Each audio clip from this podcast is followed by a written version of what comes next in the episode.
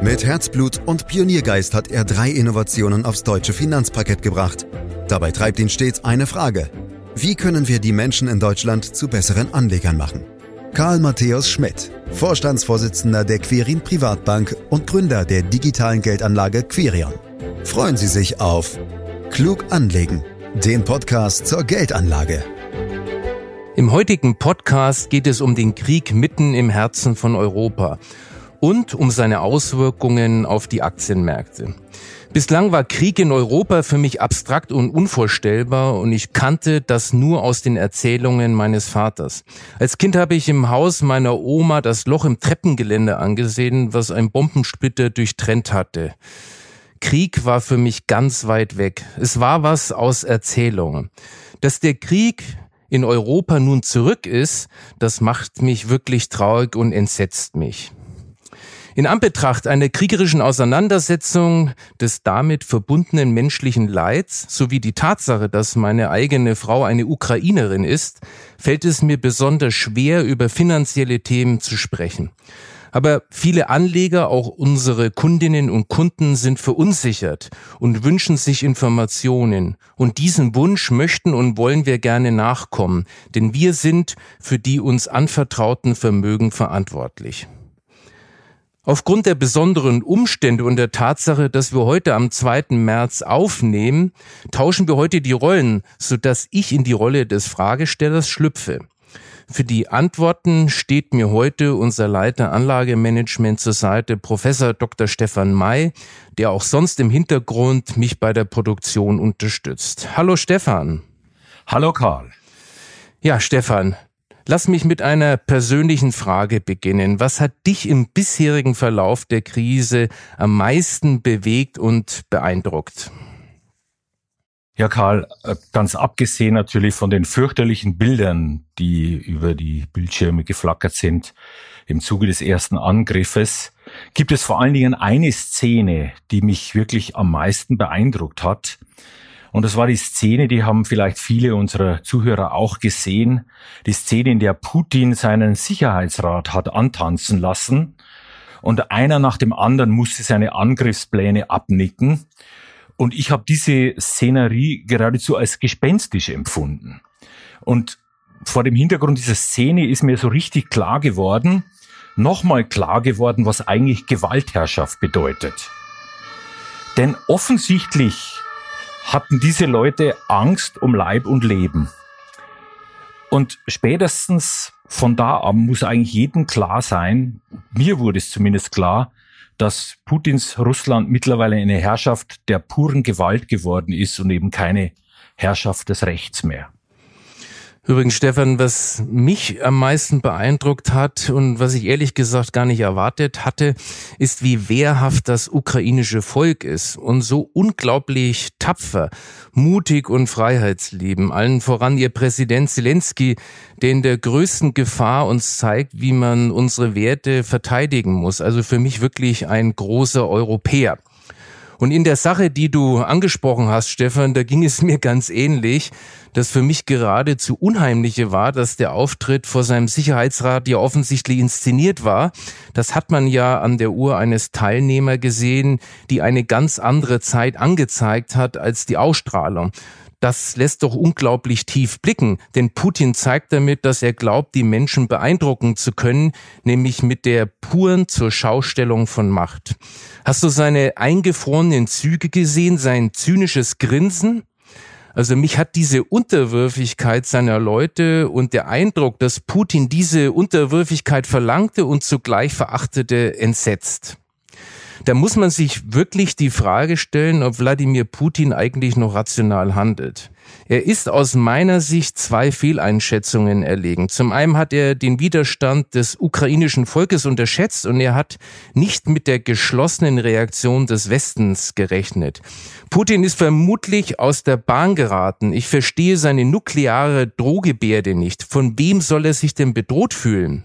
So wie er sich inszeniert, muss man wirklich an seiner Ratio zweifeln. Allein wenn man sich die diversen Auftritte überlegt als äh, Judoka, der natürlich alle besiegt mit nackten Oberkörper auf einem Pferd oder wenn er durch den Kreml durch Riesentüren auf endlosen roten Teppichen schreitet. Also deswegen meine Frage, Stefan, glaubst du, dass Putin noch rational handelt? Puh, Karl. Also, wenn du mir diese Frage vor 14 Tagen gestellt hättest oder vor drei Wochen vielleicht, da hätte ich überhaupt nicht gezögert, mit Ja zu antworten. Aber mittlerweile, ehrlich gesagt, bin ich nicht mehr sicher, obwohl ich es natürlich nach wie vor hoffe, denn nur rationale Menschen sind einigermaßen ausrechenbar und eben rationalen Argumenten zugänglich. Aber wie gesagt, mittlerweile hat sich hier bei mir ein ernsthafter Zweifel eingeschlichen. Dabei sind mein Problem weniger die Inszenierungen, das machen andere Potentaten ja auch gerne, auch manche westliche Politiker lieben den großen Auftritt, wenn vielleicht auch nicht ganz so plump, wie das Putin, wie von dir skizziert, eben abliefert. Was mir einfach nicht aus dem Kopf geht, ist, wie gesagt, diese Szene aus dem Sicherheitsrat, die du jetzt nochmal äh, genauer beschrieben hast. Ich frage mich wirklich, was steckt da für ein Charakter dahinter?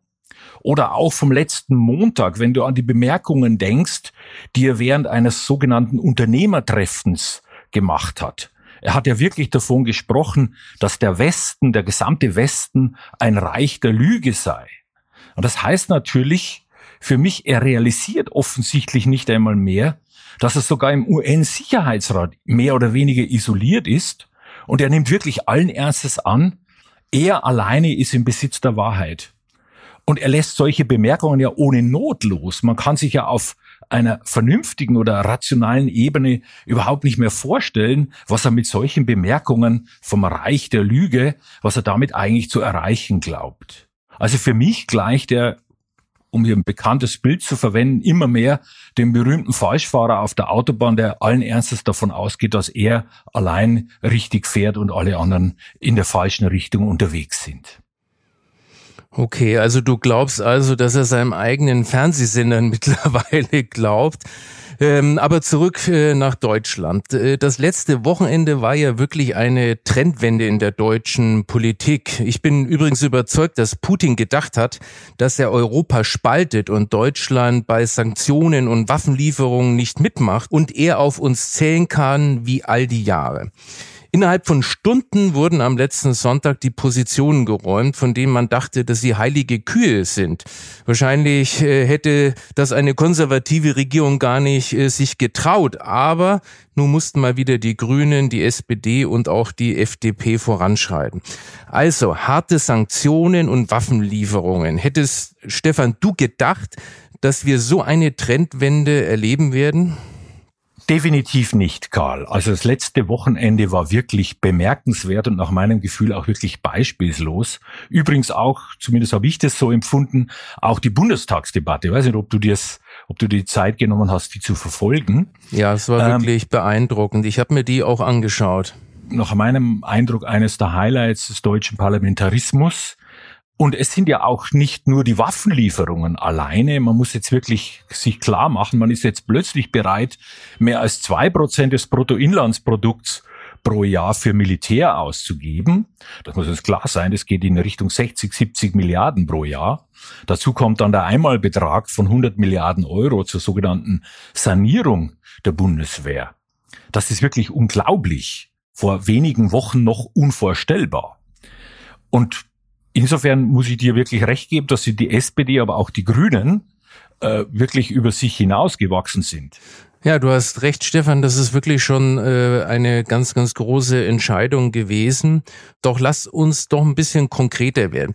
Welche Sanktionen wurden denn überhaupt im Westen beschlossen und welche sind deiner Meinung nach die gravierendsten? Naja, das war ja ein ganzes Paket, auf das man sich hier innerhalb Europas geeinigt hat. Übrigens für europäische Verhältnisse erstaunlich schnell, natürlich aus der Not geboren. Und ich bin wie du der Meinung, dass damit Putin definitiv nicht gerechnet hat. Gucken wir mal auf die wichtigsten Maßnahmen. Es gibt ab sofort ein Exportverbot für Hightech-Produkte, insbesondere Mikrochips. Die Russen brauchen diese Technologie auch, um ihre aktuell laufenden Anlagen up-to-date zu halten. Es gibt eine teilweise Sperrung privater russischer Guthaben, insbesondere die Guthaben der russischen Oligarchen. Und dann ganz wichtig, es werden die russischen Devisenreserven durch die internationalen Notenbanken gesperrt. Und dann wogegen sich Deutschland ja bis zuletzt auch gesträubt hat, aber dann überraschend schnell umgeschwenkt ist, es wird Russland vom Informationssystem SWIFT ausgeschlossen. Und last but not least, es wurde der europäische Luftraum auch für russische Privatjets geschlossen. Was dabei offenbar sofort gewirkt hat, waren der Ausschluss vom SWIFT-System und vor allen Dingen die Sperrung der russischen Devisenreserveguthaben. Dieses Guthaben beläuft sich auf rund 640, 650 Milliarden US-Dollar und dieses wurde nun durch die internationalen Notenbanken gesperrt. Dadurch kommt Russland an gut die Hälfte, das muss geschätzt werden, also man geht davon aus, dass es rund die Hälfte dieser Reserven ist, an die Russland nun plötzlich nicht mehr rankommt. Das hat man auch daran gesehen, dass der Rubel im Grunde kollabiert ist und hat über 30 Prozent seines Wertes verloren. Das bedeutet für die Volkswirtschaft, für die russische Volkswirtschaft, dass alles teurer wird. Importe wurden nun plötzlich erheblich teurer und das schlägt natürlich auf die allgemeine Inflationsrate durch, die ja ohnehin im Januar bereits 8,7 Prozent betragen hat. Was ich persönlich aber glaube, ist, was ein ganz, ganz entscheidender Punkt ist, und der war bei anderen Sanktionen eben in der Form nicht vorhanden, nämlich, dass man nun endlich auch an Putin selbst und seine Entourage rangeht. Dass diese Leute nun plötzlich direkt betroffen sind. Vielleicht hast du es auch gesehen, Karl. Es gab am Wochenende eine Diskussion und ich glaube, es war ein Weltjournalist, der das sehr schön in Worte gefasst hat. Er hat nämlich gesagt, der große Unterschied zu jetzt besteht darin, dass Russland noch in Syrien auf Aleppo Fassbomben werfen konnte und trotzdem haben die Oligarchen, haben die russischen Politiker noch in Nizza und an der Côte d'Azur Urlaub machen können und haben ihre Kinder auf britische Privatschulen schicken können. Und damit ist jetzt offenbar Schluss. Und vielleicht erinnerst du dich auch an die Nachricht von vor ein paar Tagen, dass eben der Luftraum speziell über London nun für russische Privatjets gesperrt wurde. Und ich glaube wirklich, das ist genau der Punkt, der dann wehtun wird. Der entscheidende Punkt wird natürlich sein, die entscheidende Frage wird natürlich sein, wie Russlands Bevölkerung und letztlich auch die Oligarchen auf diesen Krieg reagieren, den sie vermutlich definitiv nicht gewollt hatten. Okay, Stefan, verstanden. Also Krim statt Côte d'Azur. Ich würde aber gerne trotzdem nochmal auf die zwei harten Sanktionen näher eingehen wollen, nämlich einmal auf das SWIFT-System und da haben wir ja die Diskussion gehabt, dass eben Deutschland gezögert hat, aber dann doch überraschend zugestimmt hat. So, und deswegen würde mich nochmal interessieren, auch vielleicht die Zuhörer, Stefan, was ist das SWIFT-System überhaupt und warum hat gerade Deutschland so lange gezögert, dazu zu stimmen? Ja, SWIFT ist ein wunderbares Akronym, also die Anfangsbuchstaben haben dann immer eine gewisse Bedeutung und SWIFT steht eben für Society for Worldwide Interbank Financial Telecommunication. Und SWIFT ist nichts anderes, im Grunde eine Art Genossenschaft internationaler Banken, also ein Zusammenschluss internationaler Banken. Und die haben sich auf Standards und technische Infrastruktur geeinigt, damit Finanzinstitute bei Geldtransfers über Landesgrenzen hinweg sicher miteinander kommunizieren können. Und es gibt eine sogenannte SWIFT-Nachricht und diese SWIFT-Nachricht dient aber wirklich nur, in Anführungsstrichen nur, der Kommunikation. Ob alle Angaben wie die Identität von Zahlern und Empfängern, die entsprechenden Beträge sowie die Kontonummern tatsächlich korrekt sind. SWIFT ist also eine Art informatorische Absicherung der internationalen Transaktionen. Na, SWIFT ist nicht, wie es häufig fälschlicherweise auch dargestellt wird, SWIFT selber ist kein Transfersystem, sondern SWIFT stellt man sich im Grunde als eine Art zweite Ebene vor, auf der Überweisungen, Transfers abgesichert werden. Äh, Bildlich könnte man sich vorstellen, wie wenn man nochmal anrufen würde und sagen würde, stimmt denn das wirklich, stimmen die Beträge, stimmen die Adressen und so weiter. Lass mich ein paar Zahlen dazu nennen, um die Bedeutung auch zu unterstreichen. Wir haben es also täglich mit rund 42 Millionen solcher Überweisungen und Nachrichten zu tun.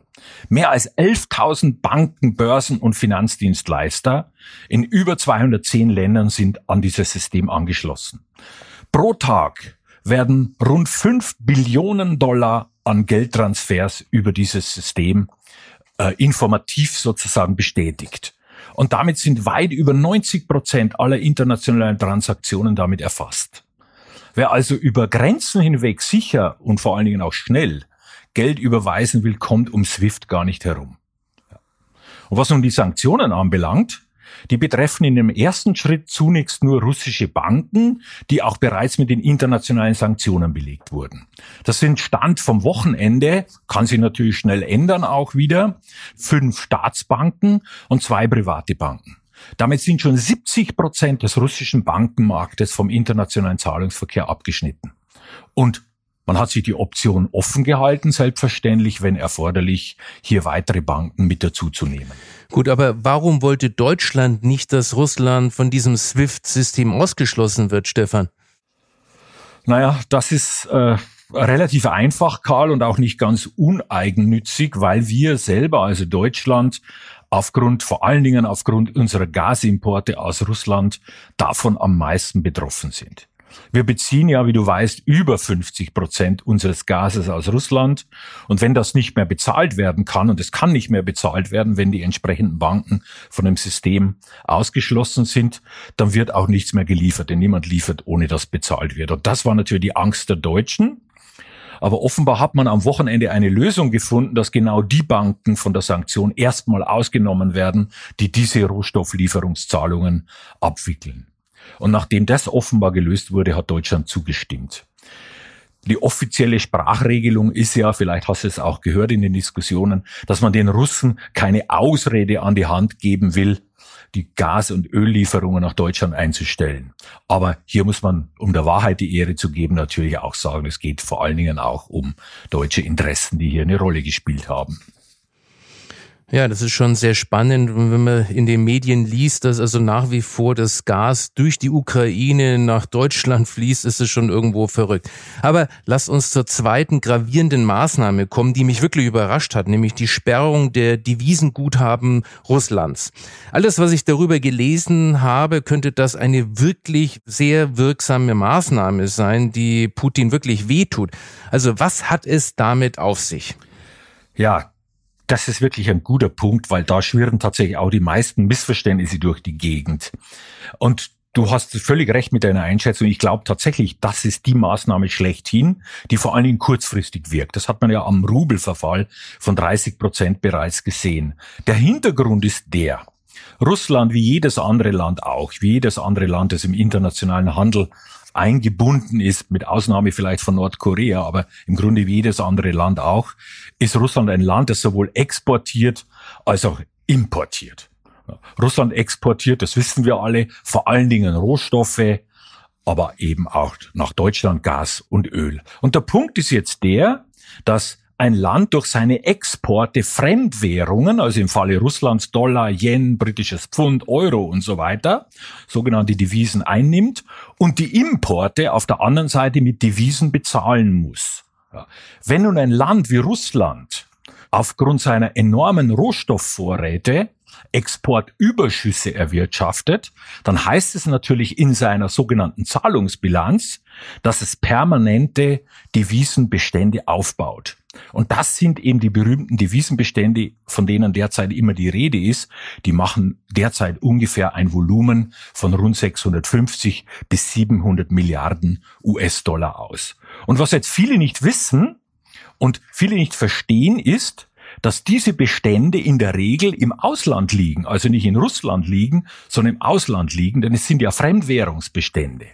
Das heißt ganz konkret, wenn Russland zum Beispiel Yen-Reserven hat, weil es eben mit Japan Handel betreibt, dann liegen diese Reserven in der Regel bei, Japanisch, bei der japanischen Zentralbank oder bei einer japanischen Geschäftsbank. Und für Euro- und Dollarbestände gilt es analog und für Bestände am britischen Pfund ebenso. Und genau diese Guthaben sind jetzt gesperrt worden. Und man schätzt, und das kann man nur schätzen, genaue Zahlen hat man hier nicht, dass damit gut die Hälfte der Devisenreserven nicht mehr verfügbar sind. Okay, dann ist der Schatz, den Putin über die Jahre aufgebaut hat, eben also nicht komplett verfügbar. Stefan, wenn ich dich jetzt richtig verstehe, gehst du davon aus, dass diese beschlossenen Sanktionen wirken werden und der russischen Wirtschaft wirklich schaden. Auch wenn es vielleicht wirklich zynisch klingt, aber wie stark sind wir denn selber von diesen Sanktionen betroffen? Naja, äh, zynisch klingt klar, äh, aber jedes Land achtet natürlich immer darauf, dass auch wenn Sanktionen verhängt werden, dass sie so angelegt sind, dass sie eben dem eigenen Land so wenig wie möglich schaden, auch wenn das, wie du sagst, manchmal ein bisschen zynisch klingt. Aber im Grunde genommen haben wir nur eine wirklich offene Flanke. Und das ist unsere Abhängigkeit, unsere extreme Abhängigkeit von Gas und Ölimporten, besonders Erdgas. Denn wie gesagt, über 50 Prozent dieses Gases, was wir verbrauchen in Deutschland, stammt aus Russland. Aber auch bei Rohöl sind wir extrem abhängig von Russland. Hier liegt der Anteil bei über 40 Prozent. Und hier hat man natürlich schlicht und ergreifend Angst, dass uns die Russen einfach den Gashahn abdrehen.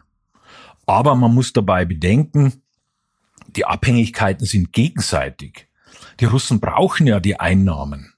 Und Alternative abnehmen kann man nicht so einfach mir nix, dir nix gewissermaßen aus dem Ärmel zaubern. Warum? Weil natürlich Gaslieferungen und Öllieferungen immer auch mit Leitungen verbunden sind. Also die Exporte sind eben abhängig davon, dass auch die Leitungen stehen. Und da haben wir eben ein Leitungsnetz innerhalb Europas mit Russland und mit Deutschland. Und dazu kommt, für den Fall der Fälle ist es natürlich so, dass die Politik ja auch schon immer wieder betont hat, dass wir in Deutschland Versorgungssicherheit haben. Natürlich nicht notwendigerweise zu den aktuellen Preisen, aber es muss keine Angst haben, dass er den Rest des Winters jetzt noch friert. Also wir sind hier eigentlich noch auf der sicheren Seite. Was die restliche wirtschaftliche Verflechtung mal abgesehen von den Rohstoffen anbelangt, sind wir eigentlich auf Russland nur sehr, sehr gering angewiesen.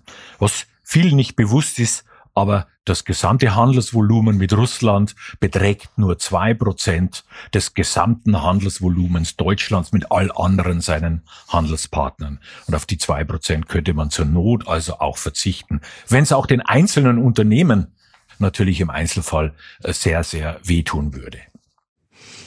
Okay, verstanden, Stefan. Also Öl und vor allem Gas ist also das große Problem und da werden wir auch Auswirkungen spüren. Das werden wir bestimmt mal diskutieren in einem anderen äh, Podcast, was das zum Beispiel auch auf die Inflation so Auswirkungen hat. Aber am Ende ist es ein verhältnismäßig kleiner Preis, den wir bezahlen werden. Stefan, lass uns doch mal auf die Aktienmärkte umschwenken. Wie haben die denn überhaupt bislang auf den Krieg reagiert? Naja, wie nicht anders zu erwarten, Karl, ist die Börse natürlich hochgradig nervös. Aber bislang gibt es noch keine Panik. Das zeigt sich auch an den Kursverläufen der letzten Tage. Da ging es einmal drei, vier Prozent nach oben, nach unten erstmal und dann wieder vier Prozent, drei, vier Prozent nach oben. Auch heute zum Beispiel geht der DAX relativ stabil seitwärts, also im heutigen bisherigen Tagesverlauf am Tag dieser Aufnahme. Man tut sich immer schwer, den konkreten Einfluss der kriegerischen Auseinandersetzung, also in dem Fall wirklich des Ukraine-Russland-Krieges, äh, auf die Börse zu identifizieren. Warum? Weil natürlich immer ein ganzer Reigen an Einflussfaktoren, ein ganzes Bündel an Einflussfaktoren die Aktienkurse bewegen. Nach wie vor ist das Inflationsthema am Tisch und auch die sogenannte Zinswende, die uns äh, ins Haus steht. Ähm, und dazu kommt, dass die Russland-Thematik ja nicht erst seit der Invasion, seit der konkreten Invasion am 24. diesen Monats die Börse belastet schon auch, sondern auch schon seit vielen Wochen. Und von daher glaube ich, dass die Zahlen, die wir haben seit Jahresanfang, eigentlich aussagekräftiger sind als die kurzfristigen Zahlen beispielsweise der letzten fünf Handelstage. Und wenn wir uns die Zahlen seit Jahres Anfang angucken, dann sehen wir schon eine Reaktion. Wir sehen der DAX minus 13 Prozent. Wir sehen die Schwellenländer mit minus 5 Prozent. Europa insgesamt minus 8 bis minus 9 Prozent. Die Eurozone, also Europa im engeren Sinne sozusagen, minus 13 Prozent und die USA mit minus 10 Prozent. Man sieht also hier schon irgendwo auch, die Entfernung macht es aus, also die Schwellenländer selber, die weit weg sind, zunächst auf jeden Fall, äh, haben noch am wenigsten hier eingebüßt. Also alles in allem, deine Frage war ja nach der Reaktion der Börsen, alles in allem hochgradige Nervosität, entsprechende Abschläge auch schon, aber noch keine Panik. Gut, aber wir haben einen Krieg in Europa, das ist absolut neu. Es sind 150.000 Soldaten allein auf russischer Seite unterwegs. Wie schätzt du denn die Reaktion der Börse ein? Ist das vielleicht eher untertrieben angesichts der Lage? Ja, das ist, äh, Karl, das ist natürlich die erste intuitive Reaktion, wenn man sich die ganze Dramatik vor Augen führt. Man sagt, da muss doch die Börse viel, viel heftiger reagieren, als dass sie drei Prozent beispielsweise wie am ersten Tag nach Kriegsausbruch einbricht. Aber hier muss man sich einfach vor Augen führen, Aktien, Börsen, Finanzmärkte allgemein sind nun mal völlig emotionslos und nüchtern. Da ticken sie gewissermaßen anders als wir Menschen. Ähm, und es kann immer der Fall sein, dass positive Erwartungen zum Kriegsausgang, positive Nachrichten aus irgendeiner Ecke können die erste Schockwirkung wirklich überkompensieren. Denke beispielsweise daran, wie positiv die Börse erstmal reagiert hat, als es hieß, dass also tatsächlich die ukrainische Seite und die russische Seite äh, Verhandlungen aufnehmen. Sofort hat die Börse nach oben ausgeschlagen. Das wird von vielen als irrational bezeichnet, aber ich glaube, dass man sich das nicht so leicht machen kann. Deine Frage war ja, ob das jetzt eher untertrieben ist. Das impliziert natürlich, dass das da eigentlich müsste die Reaktion ja eigentlich stärker sein. Aber wie stark eine angemessene Reaktion ist, das weiß ich nicht, das weiß keiner, das weiß ich so wenig wie jeder andere. Dafür müsste ich ja irgendwie vorwegnehmen können, wie es politisch und militärisch weitergeht. Das kann aber letztlich niemand. Und selbst wenn wir das könnten, dann ist die Reaktion der Märkte selbst immer noch eine ganz andere Baustelle, noch eine ganz andere Sache und genauso schwer einzuschätzen wie das Umfeld selbst. Stefan, du weißt ja, uns erreichen in Gesprächen und Zuschriften aktuell trotzdem ganz viele Fragen und die drehen sich meist darum, ob man denn jetzt nicht erstmal zur Sicherheit einfach aussteigen sollte, gerade weil es so unübersichtlich und wie du sagst, unsicher ist. Was sagst du dazu? Karl, hier eine ganz klare Botschaft von meiner Seite, Botschaft an unsere Kunden, bitte keinesfalls aussteigen. Stattdessen Ruhe bewahren, keine überhasteten Entscheidungen treffen. Der überstürzte Ausstieg aus Märkten ist wirklich keine gute Idee. Denn man kann einfach nicht wissen, wie es konkret weitergeht. Da können irgendwelche positive Nachrichten kommen, auf die wir ja alle hoffen auch irgendwo. Und die können zu massiven Gegenbewegungen führen. Und die verpasst man dann. Wir wissen einfach, dass aus einer etwas längerfristigen Perspektive betrachtet, von Einzelfällen mal abgesehen, dass es letztlich immer so war, dass die, die durchgestanden haben, die auch heftige Krisen durchgestanden haben, dann letztlich besser dastanden als die, die geglaubt haben, durch hektisches Raus und Rein äh, sozusagen ihre Rendite optimieren zu müssen. Aber Stefan, da muss ich nochmal nachhaken und vor allem mit der Intuition kommen. Das widerspricht ja an sich dem Gefühl vieler Anleger, die nicht tatenlos zusehen wollen, wie die Kurse abrauschen. Damit muss man doch rechnen, wenn die Lage in der Ukraine noch schlimmer wird, oder? Absolut, Karl. So ehrlich muss man sich selbst gegenüber schon sein. Natürlich kann das passieren, dass die Lage noch viel, viel schlimmer wird. Ja. Und dass die Märkte auch erst noch so richtig einbrechen. Und trotzdem ist der Ausstieg falsch, weil wir eben nicht wissen, letztlich nicht wissen, wie es weitergeht. Zu sagen, es kann etwas passieren, heißt nicht, es wird passieren selbstverständlich ist mir auch klar, ich bin ja nicht völlig ignorant, dass es vor allen Dingen in Situationen wie der aktuellen auch rein emotional extrem schwer ist, investiert zu bleiben. Aber der alte Grundsatz lautet eben, eine erfolgreiche Aktienanlage sollte sich nie von Emotionen leiten lassen.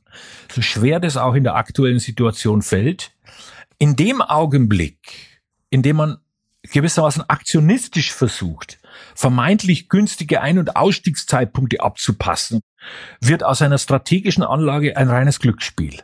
Und darum raten wir davon ab. Nebenbei bemerkt, daran halten wir uns natürlich auch selber bei den Anlagen unserer Kunden im Rahmen unserer Vermögensverwaltung. Ja, das verstehe ich schon, Stefan, dass man hier die Nerven behalten sollte. Aber jetzt ist nun mal hier Krieg und deswegen würde ich schon noch mal gern fragen, ist es denn nicht bei schlimmen Kriegsereignissen anders? Spontan würde man doch vermuten, dass Kriege doch eine absolute Ausnahme sind. Gott sei Dank, Karl, Gott sei Dank hast du in dem Punkt absolut recht. Kriege sind die absolute Ausnahme. Aber nicht hinsichtlich der Börsenreaktionen. Und da sind wir wieder beim Thema, dass eben Börsen absolut emotionslos und nüchtern und herzlos meinetwegen auch sind. Ja. Aktienmärkten mangelt es im Gegensatz zu uns, auch hier Gott sei Dank, an Empathie.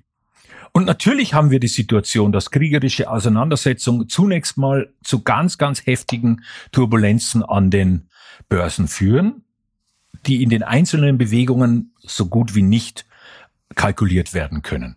Aber diese heftigen Turbulenzen, auch aufgrund kriegerischer Auseinandersetzungen, die legen sich in der Regel sehr, sehr schnell wieder.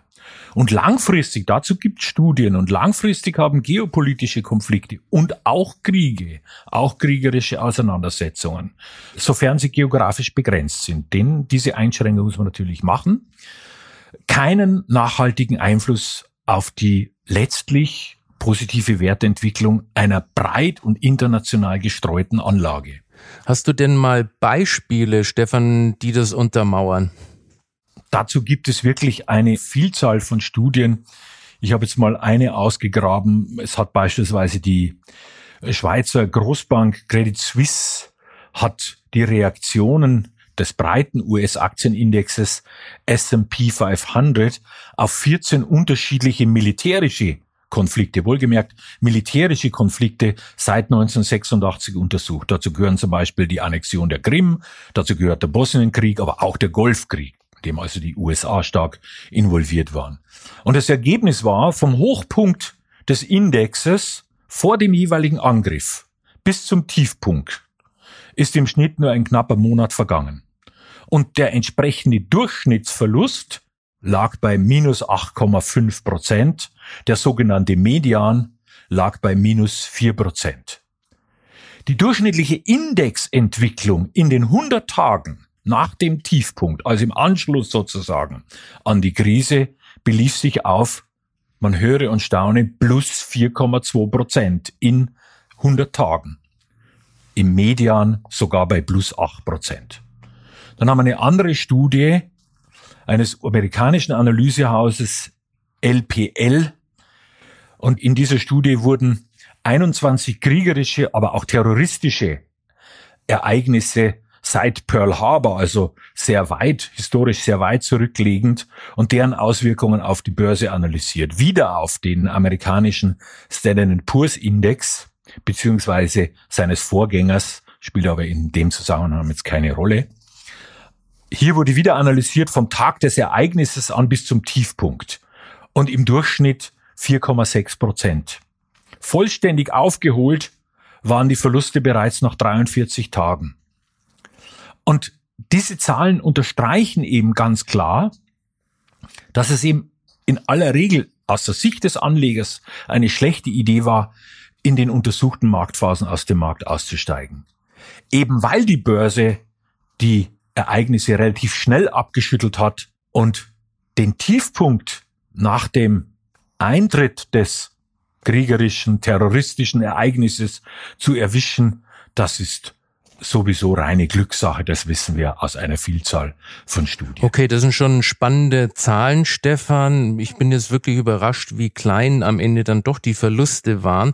Das heißt also, dass du davon ausgehst, dass das schnell vorüber ist an der Börse und wir wieder mit steigenden Kursen rechnen können? Ne, nein, Karl, der, das heißt es definitiv nicht. Also da würdest du mich jetzt völlig falsch verstanden haben. Das ist nicht meine Aussage, sondern meine Aussage ist, dass ich das einfach nicht weiß. Aber nicht nur ich nicht weiß, weil ich so besonders dumm bin, sondern weil es niemand weiß und niemand wissen kann. Keiner weiß, wie es weitergeht, auch wenn manche so tun.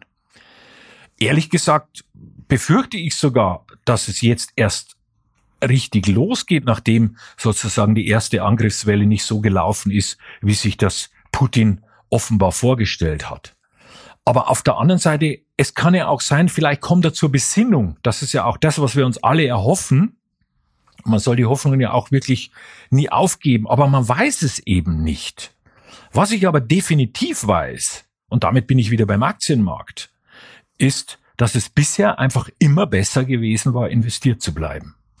Und das stellt für mich die Leitplanke all meiner Empfehlungen dar. Aber es ist natürlich keine Garantie und es ist eben kein, äh, keine definitive Überzeugung, dass ich jetzt weiß, in den nächsten Tagen können die Märkte nur nach oben gehen. Man muss schon damit rechnen, dass es auch in den nächsten Wochen heftig auf und ab gehen wird. Aber wie gesagt, es kann dabei auch positive Überraschungen geben. Okay, also dann habe ich mal mitgenommen, dass niemand irgendwas weiß, auch äh, unser Professor nicht. Aber vielleicht gibt's ja doch einen, der es weiß, äh, wie es weitergeht und der heißt Putin. Aber äh, Stefan, was könnte denn die Sache im negativen Sinn verstärken beziehungsweise in die Länge ziehen? An erster Stelle will ich hier mal nennen, was Putin ja mit seiner unsäglichen Drohung in den Raum gestellt hat, nämlich eine militärische Konfrontation der Russen mit NATO-Streitkräften, also eben nicht mit der Ukraine, sondern wirklich mit NATO-Streitkräften. Ähm, das halte ich persönlich Stand heute für extrem unwahrscheinlich. Ich glaube, dass es wirklich nur Drohungen waren, die er ausgestoßen hat. Für eher wahrscheinlich halte ich ein Szenario, was ich kurz schon erwähnt hatte, in dem jetzt tatsächlich die wirklich hässliche Seite des Krieges beginnt, in dem also vor allen Dingen die Zivilbevölkerung beschossen wird. Ich meine, dafür gibt es Beispiele aus der jüngeren Historie, dass Russland davor nicht zurückschreckt. Ich denke an, an den Krieg in Tschetschenien, also als die Stadt Grosny, die Hauptstadt Grosny im Grunde den Erdboden gleichgemacht wurde. Das alles mag man sich gar nicht ausmalen. Rein ökonomisch gesehen könnte die Konsequenz natürlich auch die sein, dass der Druck durch Rohstoffverknappungen und so weiter, dass der Druck vor allen Dingen, zumindest kurzfristig, auf weiter steigende Inflationsraten hinwirkt. Je weiter sich die Lage zuspitzt, umso stärker dürften natürlich die Energiepreise steigen. Wir haben Versorgungssicherheit in Deutschland, wir haben Versorgungssicherheit in Europa, aber wir haben nicht Versorgungssicherheit zu altgewohnten Preisen. Und das gilt natürlich umso mehr, wenn Russland seine Exporte drastisch kappen sollte, was definitiv nicht ausgemacht ist. Man muss auch bedenken, dass in den Preisen für Gas und Öl, aber auch allgemein für Rohstoffe natürlich jetzt auch schon gewisse, ja, wie soll man es nennen, gewisse Angstaufschläge enthalten sind. Denn Preise nehmen natürlich vermutete Entwicklungen auch vorweg. Und all diese Ereignisse dürften, sagen wir mal, den Rücklauf der Inflationsraten in Europa, mit dem wir nach wie vor rechnen, auf der Zeitachse eher nach hinten verschieben. Aber auch hier liegt die Betonung auf dem Wörtchen könnte. Denn wie schon gesagt, es ergeben sich manchmal gerade, wenn es ganz dick kommt und in unruhigen Zeiten oft mal positive Aspekte, mit denen niemand gerechnet hat, die für eine Trendumkehr sorgen können. Es könnte zum Beispiel sein, dass die Amerikaner äh, ihre Rohstoffreserven freigeben. Damit würde der Ölmarkt entspannt werden. Solche Ereignisse sind denkbar. Das ist jetzt ein Beispiel, zu dem meine Fantasie ausgereicht hat. Aber es sind andere Beispiele denkbar, auch positiver Art, für die meine Fantasie eben nicht ausreicht, die aber trotzdem eintreten können. Lieber Stefan, ich glaube, das war einer der Podcasts, der uns allen am schwersten gefallen ist, weil es einem fast unanständig vorkommt, in einer solchen Situation über Vermögen und Geldanlage zu sprechen. Aber trotzdem, wir müssen das tun. Darum meine Bitte, kannst du es zum Schluss noch einmal kurz auf den Punkt bringen? Wie verhält man sich als Anleger in der aktuellen Situation am besten? Karl, speziell in dem Punkt möchte ich wirklich nicht falsch verstanden werden. Ich bin, ich bin da ganz bei dir fällt mir genauso schwer, da hier nüchtern über Aktiengewinne, Kursverluste und so weiter zu sprechen, äh, angesichts der, der fürchterlichen Ereignisse. Das ist der eine Punkt. Und der andere Punkt ist, ähm, ich gehe ganz grundsätzlich bei meinen Empfehlungen, es gilt insbesondere jetzt auch für die Empfehlung, nicht auszusteigen und so weiter. Ich gehe grundsätzlich von drei Prämissen aus. Erstens, dass ein Anleger, an den sich dann meine Empfehlung auch richtet, dass der Anleger den Charakter einer Aktienanlage verstanden hat und zweitens, in eine solche Aktienanlage auch langfristig und strategisch investieren will. Er will eben nicht spekulieren, kurzfristig den schnellen Euro machen. Und ich gehe drittens auch davon aus, das ist ein extrem wichtiger Punkt, ich gehe drittens auch davon aus, dass seine Strategie, und das bedeutet insbesondere die Aktienquote des Anlegers, auf seine wirklich individuelle sogenannte Risikotragfähigkeit abgestimmt ist. Das heißt, dass das Risikopotenzial seines Portfolios passt und auch zu ihm passt, zu seiner sogenannten Risikotragfähigkeit passt. Das ist ein extrem wichtiger Punkt, denn nur eine passende Aktienquote macht es möglich, auch Stressphasen an den Märkten auszuhalten. Und allen Anlegern, für die all diese drei Punkte zutreffen, rate ich und mit gutem Gewissen rate ich das, bleiben Sie unbedingt investiert. Letztlich hat sich das immer noch als die beste Strategie erwiesen. Auch in der aktuellen Situation sind es vor allen Dingen drei Dinge, die wichtig sind dass sie prognosefrei investieren, dass sie breit international aufgestellt sind und dass sie vor allen Dingen Anlagedisziplin wahren. Und das gilt auch in der jetzigen Krise. Und das fällt eben nur dann leicht und das ist nur dann möglich, wenn eben auch die Aktienquote auf die individuelle Risikotragfähigkeit abgestimmt ist. Ja, danke Stefan für deine Ausführungen. Dieser Krieg macht mich wirklich sehr betroffen, auch wenn man zur Stunde keine Idee hat, wie man ihn überhaupt beenden kann. Dieser Podcast, liebe Zuhörerinnen und Zuhörer, erscheint jeden Freitag. Ich hoffe, dass wir nächste Woche über ein Wunder berichten können und ein friedliches und freies Land Ukraine erleben.